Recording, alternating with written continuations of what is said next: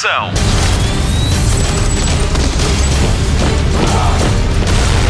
Hollywood Express. Arranca agora mais uma edição do podcast de cinema e séries da Comercial. Obrigada por subscrever o Hollywood Express. Todas as semanas tentamos passar em revista o que se passou nos últimos sete dias. O meu nome é Patrícia Pereira, na edição está o Mário Rui e no topo do mundo está Steven Spielberg, que esta semana foi declarado como o primeiro realizador a alcançar os 10 mil milhões de dólares de receita de bilheteira em todos os seus filmes. 10 mil milhões de dólares. É muito dólar. Entretanto, notícia de última hora: Steven Spielberg vai aventurar-se na realização de um filme baseado em cómics, em banda desenhada. O escolhido foi o Falcão Negro da DC. Mas há mais e boas notícias. Notícias da semana. A 3 de maio estreia Ruth, o primeiro filme de António Pinhão Botelho e que conta a história da contratação de Eusébio para o Sport Lisboa e Benfica e que foi muito disputada com o Sporting Clube Portugal. Ruth foi o nome de código dado ao jogador. A partir de um argumento de Leonor Pinhão, Ruth conta com as interpretações de Fernando Luiz, Lídia Franco, Vitor Norte, Ana Bustorff, Maria Emília Correia, Rui Morrison, Anabela Moreira, José Raposo, Marco Delgado, The Legendary Tiger Man Paulo Furtado e ainda Igor Regala no papel de Eusébio. O realizador António Pinhão Botelho salvaguarda em comunicado de imprensa que Ruth é um filme sobre uma pessoa e um país em 1961, o pior ano de Salazar. Hollywood Express. Está em marcha a adaptação live action de Mulan, o clássico de animação da Disney sobre uma jovem chinesa que, para salvar o pai, transforma-se numa das grandes heroínas da China. O filme de 1998 vai ser interpretado por atores de carne e osso como Liu Yifei e Jet Li. A estreia está prevista para 2020 com Nikki Caro na realização, ela que já nos deu a Domadora de Baleias e North Country, Terra Fria. Hollywood Express. Solidariedade gera solidariedade. Russell Crowe leiloou grande parte da sua coleção de artigos de filmes em que participou por causa do divórcio. Uma série desses artigos de memorabilia foi adquirida por John Oliver, o apresentador de The Last Week Tonight do canal HBO. Ele vai dar a coquilha de Cinderella Man, um capuz de Robin Hood e um colete de Os Miseráveis. Vai ser entregue à última loja de blockbuster do mundo no Alasca. A Blockbuster é um clube de vídeo, é como o videoclube que temos na nossa box, mas temos de sair à rua, trazer o DVD para casa, depois ir entregá-lo, enfim, temos um cartãozinho, giro e tudo.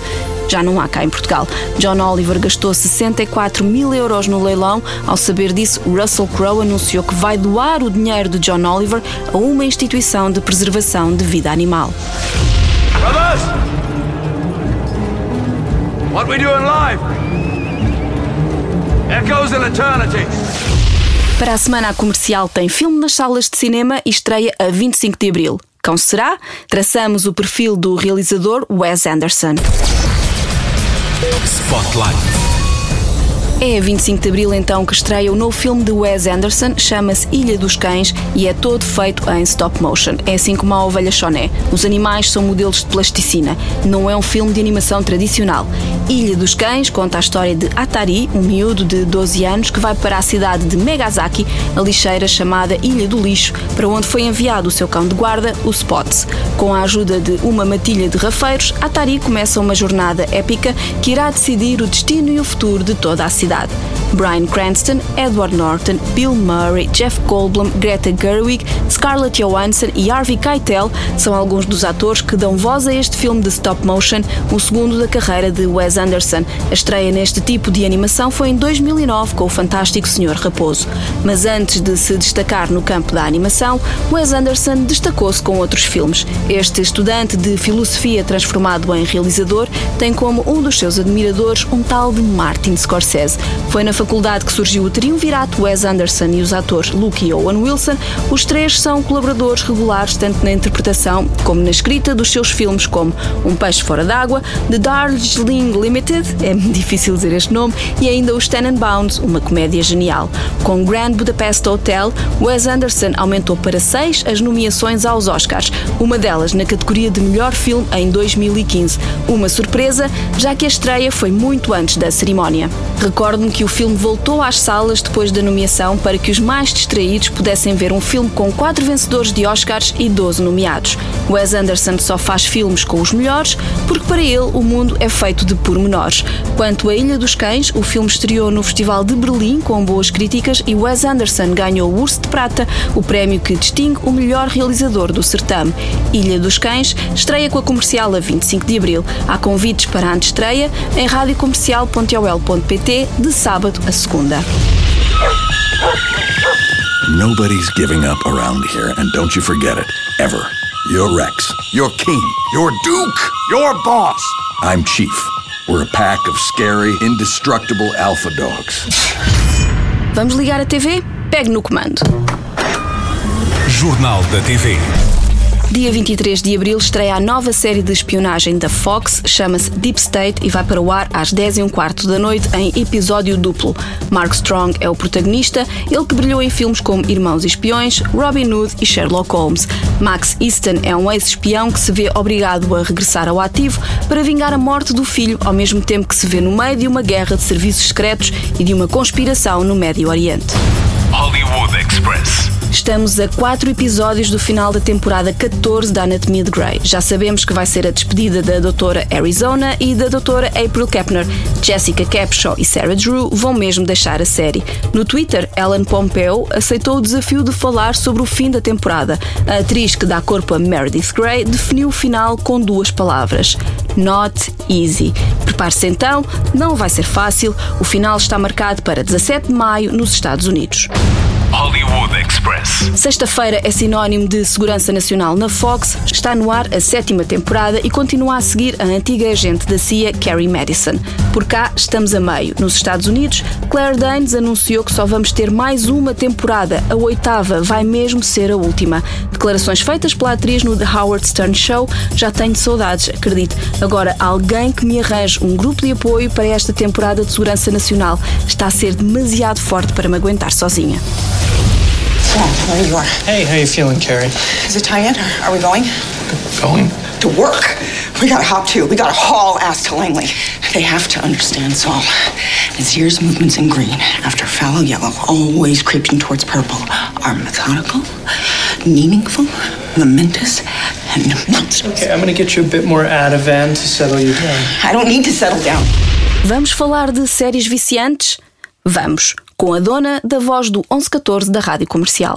Hollywood Express. É o fenómeno do momento, é também o conteúdo mais popular da Netflix que não é falado em inglês, nem foi feito pelo gigante do streaming de TV. Chama-se La Casa de Papel, mas vamos ouvir o nome por quem sabe. Rita Rogeroni, como é que se diz então? Diz-se La Casa de Papel. Muito bem, obrigada por dares o teu toque ao nome da série, assim de facto fica muito mais bonito. Olha, fala-nos um bocadinho desta série, sei que gostas muito. Gosto muito, foi provavelmente das séries que mais gostei de ver eh, agora eh, este ano. Começa precisamente por isso, por ser uma série em espanhol que nunca tinha, nunca tinha visto. E portanto as minhas expectativas, e vou ser sincera, inicialmente foi "Hum, uma série em espanhol, não sei se vou gostar muito disto. E depois foi surpreendente, porque assim que vi o primeiro episódio, ah, 60 minutos de episódio, pensei, eu tenho que ver isto tudo até ao fim hoje.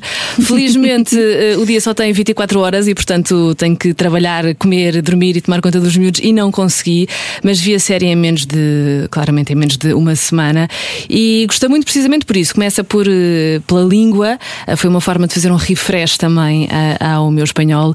O argumento, eh, toda a gente dizia, ah, este argumento é uma porcaria. Quer dizer, não é suposto ser uma obra-prima do cinema Claro. e já se viu, aliás, este argumento em outros filmes, no Inside Man, por exemplo, o Sim, argumento é sim, mais sim. ou menos parecido, foi a primeira coisa que eu me lembrei quando comecei a ver a série.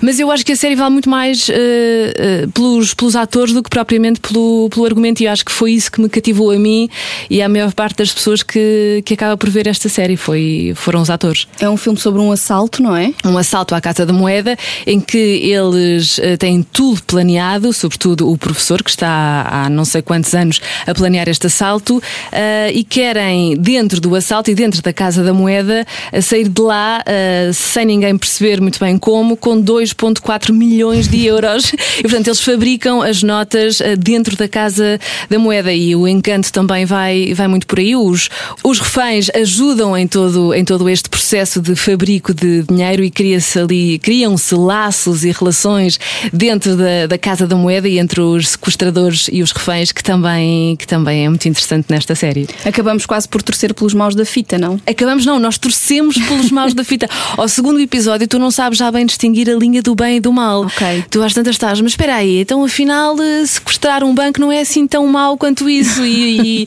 e- e as pessoas que estão lá dentro, porque eh, os sequestradores também têm esse lado muito humano e cada um tem uma razão eh, muito válida, até algumas até muito válidas para estar a fazer o que está a fazer. Uma delas, por exemplo, a Nairobi, a ideia dela é arra- arranjar o dinheiro para ir ver o filho que, entretanto, durante a vida e por, eh, por outras razões, teve que o abandonar ou teve que o dar à adoção e, portanto, acabas por torcer Claro. para que aquilo dê, dê certo, não é? Uhum.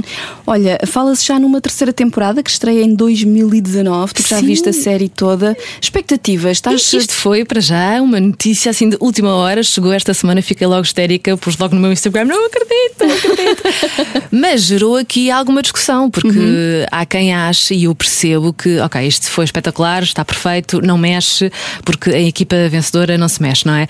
Eu acho que sim, por um lado, mas quer dizer, sem ver a série, não vou estar aqui a dizer que, que sim ou que não. Primeiro, porque sou muito fã destas, destes personagens do professor eh, Álvaro Morte e, portanto, para mim está a valer, desde que ele venha outra vez. está Olha, a valer. Diz-me só para terminar: quem é... porquê é que quem não viu tem de ver? Várias razões. Uh, uh, como já te disse, as personagens são muito, muito, muito carismáticas, os, os atores. Depois tem uma banda sonora fantástica que vai desde fado. uh, temos o Bela Tchau, Bela Sim, Tchau, Bela é o grande Tchau. momento, É, é? é assim a grande coisa, a, grande sensação do momento. Temos o argumento que eu acho que está, a série ainda assim está muito bem escrita e, e todas as relações humanas que se vão criando entre as personagens, que muita muitas vezes também é uma forma de tu te reveres naquilo que está a acontecer. Portanto, são muitas razões que me levam a ver esta, não só esta primeira e segunda temporada, mas a terceira. Ok, muito obrigada, Rita. La Casa de Papel, na Netflix. Uh, começou Tenta por ser. comigo, tenta comigo. La Casa de Papel. La Casa de Papel. Vês, não na, na Netflix estão as duas temporadas e em 2019 logo se vê a terceira, não é? Exatamente, vamos ver. Eu acho que já ouvi dizer que o professor vai planear novos golpes e a terceira temporada deve vir aí a meio do ano. Ok, ficamos à espera então. Obrigada, Rita. Obrigada. Llamada de control. Por aquí todo va como la seda. Como la seda. Como la seda es que Tokio esté siendo interrogada por la policía. Como la seda es que hayas estado a punto de ejecutar a Río. Belén, ¿qué estás haciendo?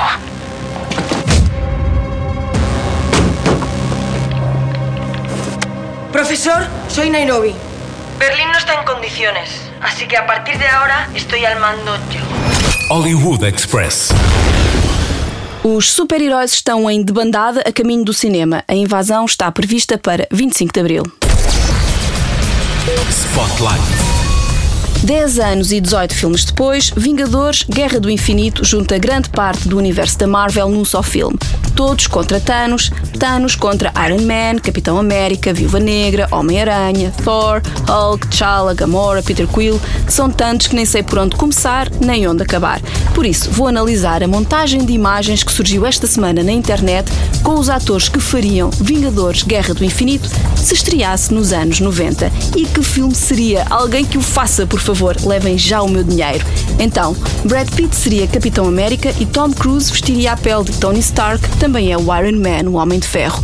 Leonardo DiCaprio seria o Homem-Aranha e o Pantera Negra só poderia ser uma pessoa. O grande Denzel Washington. Thor seria Dolph Lundgren e Loki o seu irmão, Gary Oldman. David Duchovny vestia-se para rasgar a roupa como Hulk e Keanu Reeves também entraria como Doctor Strange. Halle Berry, claro, seria Gamora e Brandon Fraser seria o Star-Lord Peter Quill. Eu vi este filme. Vingadores, Guerra do Infinito, século XXI, tem Chris Evans, Robert Downey Jr., Tom Holland, Chadwick Boseman, Scarlett Johansson, Chris Hemsworth, Tom Hiddleston, Mark Ruffalo, Benedict Cumberbatch, Zoe Saldana e Chris Pratt e muitos, muitos outros. Estreia a 25 de abril. Let's talk about this plan of yours. I think it's good, except it sucks. So let me do the plan, and that way it might be really good. Wow. Hollywood Express. Fim de mais um Hollywood Express. Voltamos para a semana com mais notícias do cinema e da TV. Ouça e subscreva, não se esqueça disso. Se subscrever, recebe logo o podcast assim que a nova edição fica disponível. Continua a ouvir a comercial em podcast no nosso site em Rádio Comercial ou a partir do iTunes ou qualquer aplicação que utilize para eh, ouvir podcast. Viaje com Ana Martins no podcast viagens a destino a destino. O Wilson Honrado traz-lhe o The Weekend com música de dança e o Rockstar da Ana Isabela Roja, claro está, traz-lhe rock. Delicie-se com mais uma história de amor em Vamos Ouvir Falar de Amor com Vanessa Cruz e falta só falar do Cada Um Sabe de Si com Joana Azevedo e o Diogo Beja, o melhor podcast do mundo e arredores. Ouça o que eu lhe digo, esta semana com Pedro Chagas Freitas. Terminamos com duas notas de pesar. Uma pela morte de Milos Forman, realizador que nos deu Amadeus, voando sobre o ninho de cucos, ou ainda Larry Flint. Morreu aos 86 anos, a sua obra fica para sempre. A outra nota de pesar é por R. Lee Ermey, o sargento mais assustador de sempre de Nascido para Matar de Stanley Kubrick, tinha 74 anos. I am Gunnery Sergeant Hartman, your senior drill instructor. From now on, you will speak only when spoken to. And the first and last words out of your filthy sewers will be, sir. Do you maggots understand that? Sir, yes, sir. Bullshit, I can't hear you. Sound off like you got a pair. Sir, yes, sir. O Hollywood Express volta com nova edição para a semana. Até lá, bons filmes e bom surf no sofá. Luzes. Microfone. Ação.